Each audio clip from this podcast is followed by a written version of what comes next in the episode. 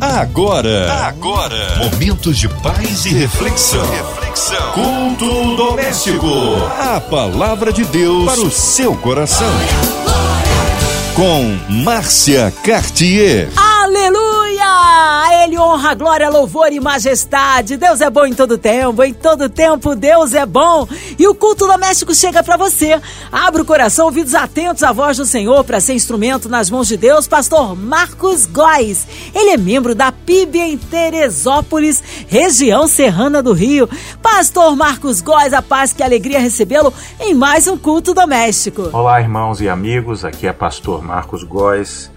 E eu quero trazer uma saudação muito forte à minha amiga locutora Márcia Cartier e a todos os ouvintes da 93 FM. Amém. Um abraço a todos da PIB em Teresópolis. Hoje, a palavra no Novo Testamento, é isso, Pastor Marcos? Hoje nós vamos começar o nosso culto doméstico lendo uma passagem muito interessante que se encontra no texto bíblico de Mateus 6, 25 a 34. A palavra de Deus para o seu coração. Por isso vos digo: não andeis ansiosos pela vossa vida quanto ao que haveis de comer ou beber, nem pelo vosso corpo quanto ao que haveis de vestir. Não é a vida mais do que o alimento, e o corpo mais do que as vestes? Observai as aves do céu.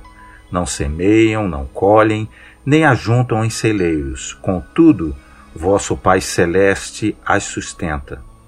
Porventura não valeis vós muito mais do que as aves? Qual de vós, por ansioso que esteja, pode acrescentar um côvado ao curso da sua vida? E por que andais ansiosos quanto ao vestuário? Considerai como crescem os lírios do campo, eles não trabalham nem fiam. Eu, contudo, vos afirmo que nem Salomão, em toda a sua glória, se vestiu como qualquer deles. Ora, se Deus veste assim a erva do campo, que hoje existe e amanhã é lançada no forno, quanto mais vós, outros homens de pequena fé. Portanto, não vos inquieteis dizendo: o que comeremos, o que beberemos, ou com que nos vestiremos porque os gentios é que procuram todas essas coisas, pois o vosso Pai Celeste sabe que necessitais de todas elas. Buscai, pois, em primeiro lugar o seu reino e a sua justiça, e todas essas coisas vos serão acrescentadas.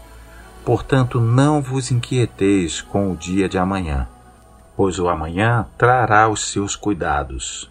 Basta ao dia o seu próprio mal. Devemos começar o estudo desta passagem nos assegurando de que entendemos o que é que Jesus proíbe e o que autoriza. O que Jesus proíbe não é a prudência de prever o futuro a fim de tomar medidas necessárias para responder oportunamente às suas demandas. Proíbe o afã, o angustiar-se pelo amanhã antes de saber o que nos trará o amanhã. Jesus não recomenda uma atitude displicente que não faz provisão para o futuro nem reflete sobre o que o futuro pode significar concretamente em termos de exigências e possibilidades. Proíbe sim o temor ansioso doentio que é capaz de eliminar toda a possibilidade de alegria da vida. No original grego se usa o termo meriman, que significa preocupar-se ansiosamente.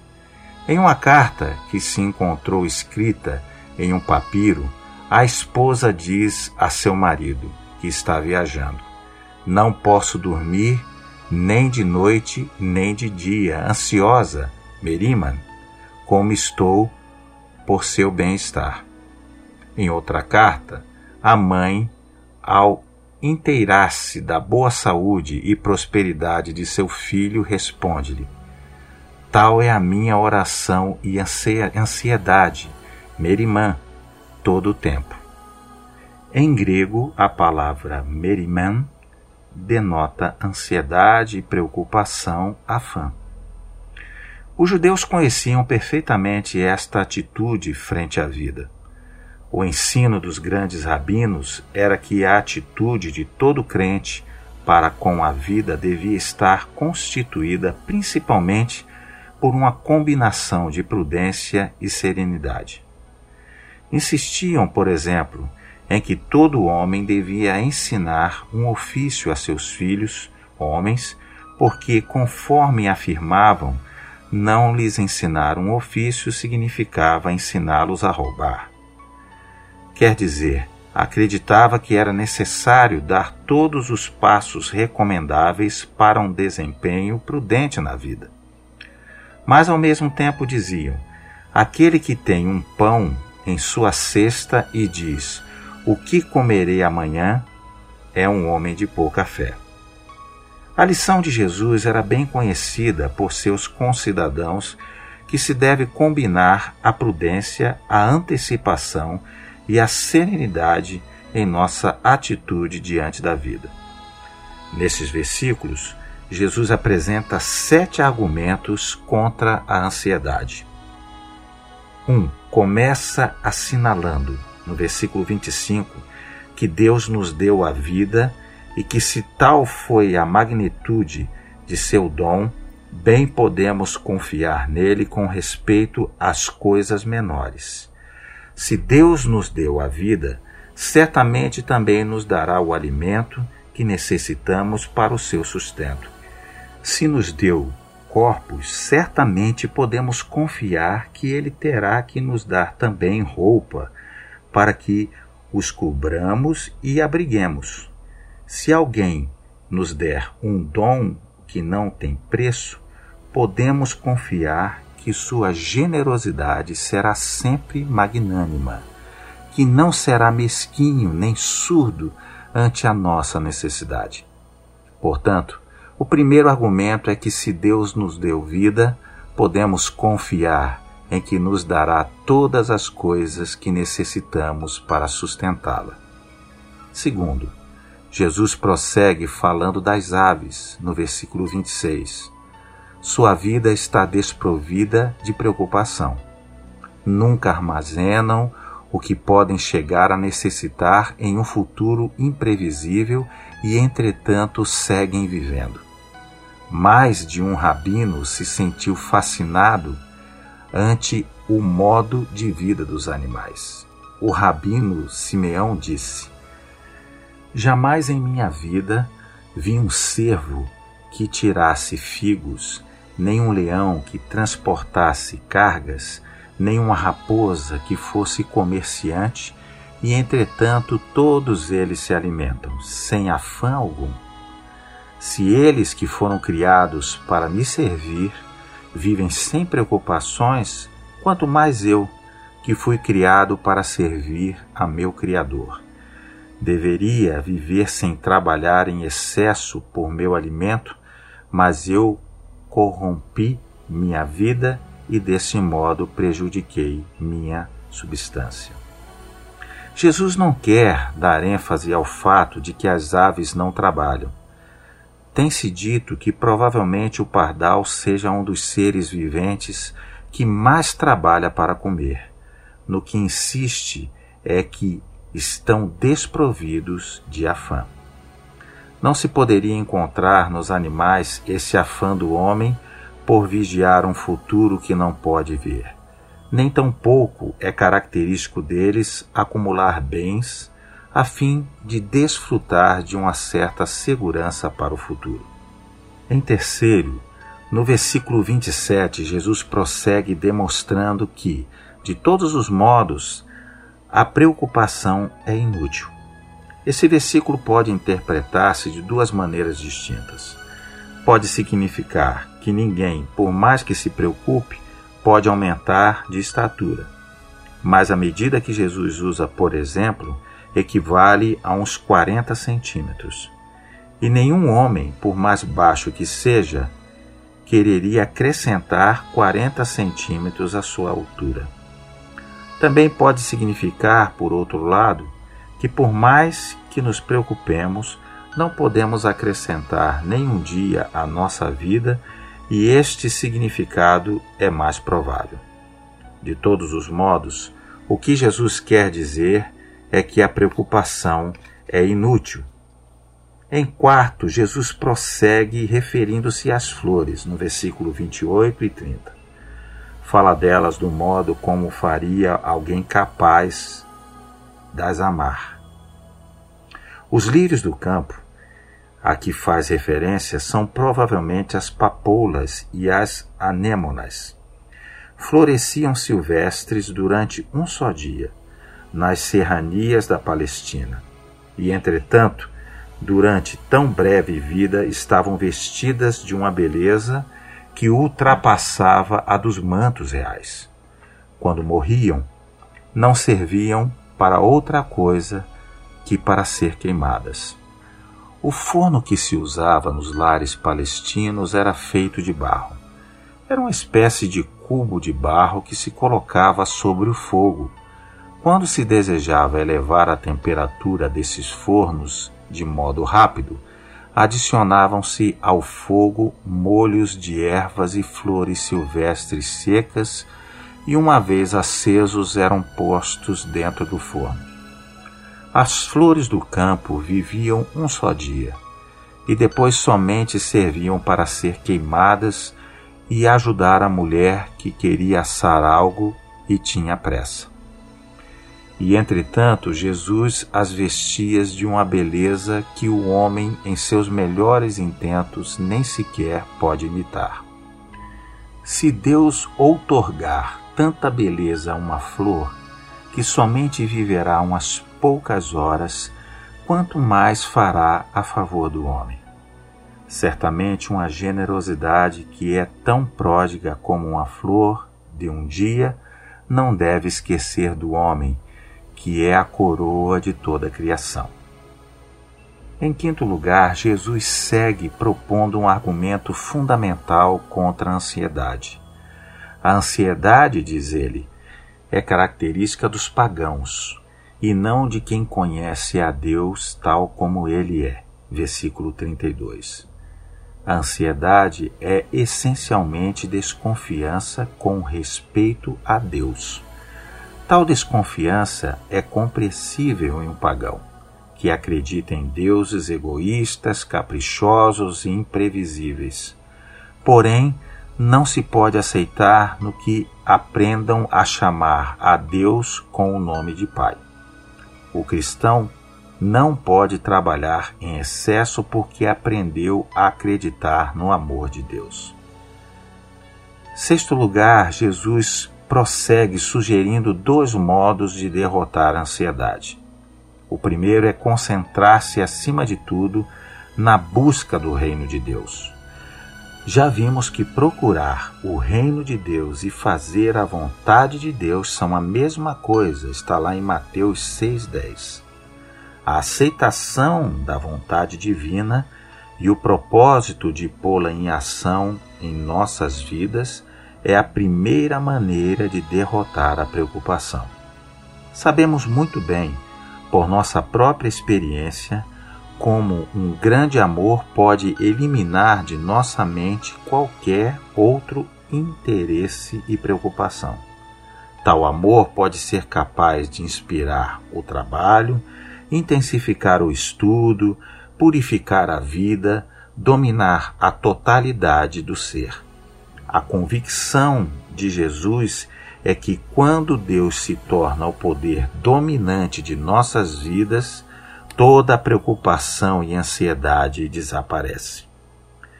Em sétimo lugar, por último, Jesus afirma que a preocupação pode ser derrotada aprendendo a arte de viver um dia de cada vez, versículo 34.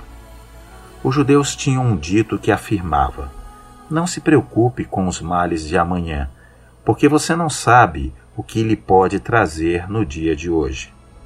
Amanhã talvez você não esteja vivo, e então você ficará preocupado com os males de um mundo que não lhe pertencerá.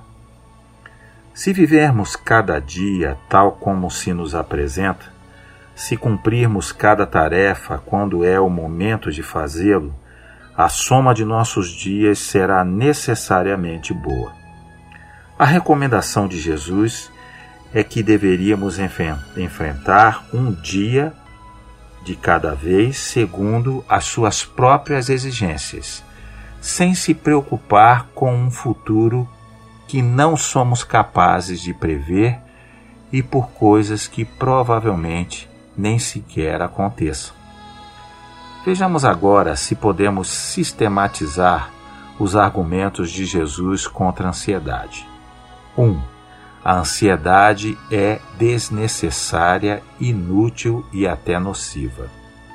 Não se pode afetar o passado porque ninguém pode modificar o que ficou para trás. Omar Caimán tinha razão quando escreveu: O dedo que se move escreve, e tendo escrito continua escrevendo nem toda sua piedade e imaginação seriam capazes de convencê-lo a apagar sequer uma linha. Nem todas as suas lágrimas serão capazes de apagar sequer uma palavra. O passado passou.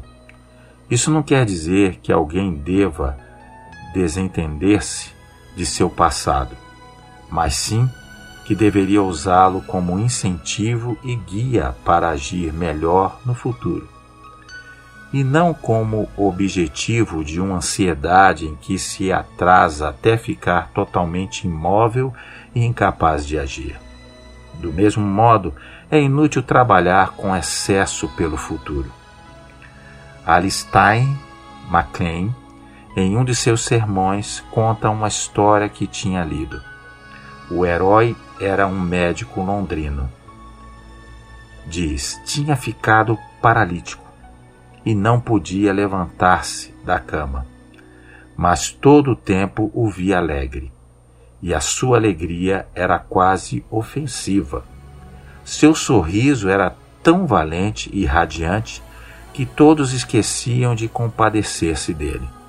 Seus filhos o adoravam e quando um deles estava por abandonar o ninho e lançar-se à aventura da vida, o doutor Greeters, coração grande, deu-lhe a seguinte recomendação: Johnny, disse ele, o que deve fazer é manter-se a si mesmo firme em suas obrigações e objetivos, e fazê-lo como um cavalheiro. E lembre-se, por favor, que a maioria dos problemas que terá que enfrentar são os que jamais se apresentam. Trabalhar em excesso pelo futuro é um esforço inútil, e o futuro real nunca é tão desastroso como o futuro de nossos temores. Mas a ansiedade é pior que inútil. Muito frequentemente é direta e ativamente daninha. As duas enfermidades típicas da vida moderna são a úlcera no estômago e a trombose coronária. E em muitos casos, ambas procedem da excessiva preocupação. É um fato comprovado pela medicina que aqueles que riem mais vivem mais. A ansiedade, que desgasta a mente, também desgasta o corpo junto com ela afeta a capacidade de julgamento do homem, diminui o seu poder de decisão e o torna progressivamente cada dia mais incapaz de enfrentar a vida. Que cada qual enfrente o melhor que possa cada situação. Não pode fazer mais que isso e deixe o restante com Deus. Em segundo, a ansiedade é cega. Nega-se a aprender a lição que lhe oferece a natureza. Jesus nos pede que olhemos as aves, toda a maravilhosa abundância e riqueza que respalda a natureza e que confiemos no amor que nos fala através dessa riqueza. A ansiedade se nega a aprender a lição que a história lhe oferece. Um salmista se alegrava recordando os acontecimentos da história do seu povo. Deus meu, exclama, sinto abatida dentro de mim a minha alma. e prossegue dizendo: Lembro-me, portanto, de ti nas terras do Jordão, e no monte Hermon, e no outeiro de Mizar. Salmo 42, 5 e 6, com Deuteronômio 3 e 9. Quando tudo se fazia insuportável, ele recebia conforto com a memória do que Deus tinha feito. O homem que alimenta seu coração com a história do que Deus tem feito no passado nunca temerá pelo futuro. A ansiedade se nega a aprender a lição que a vida lhe ensina. Seguimos vivendo e ainda não temos a soga ao pescoço. E entretanto, se alguém nos dissesse alguma vez que teríamos que passar os maus momentos que passamos e superado, nós lhe diríamos que seria impossível. A lição da vida é que, de algum jeito, fomos capacitados para suportar o insuportável e para ir mais à frente do ponto de fratura, sem nos fraturar. A lição da vida é que a ansiedade é desnecessária. Em terceiro, a ansiedade é uma atitude essencialmente irreligiosa. Não é consequência de circunstâncias exteriores. Em uma mesma situação, um pode sentir-se totalmente sereno e outro, em troca, morrer de preocupação. Tanto a preocupação como a paz provém não das circunstâncias exteriores, mas sim de um coração. Alistair MacLean cita a história de Toledo, o místico alemão. Um dia Toledo se encontrou com um mendigo. Deus lhe deu um bom dia, amigo, disse-lhe. Dou graças a Deus porque todos os meus dias foram bons, respondeu-lhe o mendigo. Nunca fui infeliz. Surpreso, Toledo lhe perguntou: O que você quer dizer? Quando faz bom tempo, disse o pobre homem, dou graças a Deus quando chove, dou graças a Deus quando tenho abundância, dou graças a Deus e dou graças a Deus quando passo fome. E desde que a vontade de Deus é minha vontade e tudo o que agrada a Deus agrada a mim também. Por que teria que dizer que sou infeliz quando em realidade não sou? Surpreso, Toledo voltou a lhe perguntar: Quem é você? E o mendigo lhe respondeu: Sou um rei. Onde está o seu reino? perguntou Toledo. E o mendigo lhe respondeu muito tranquilo: Em meu coração.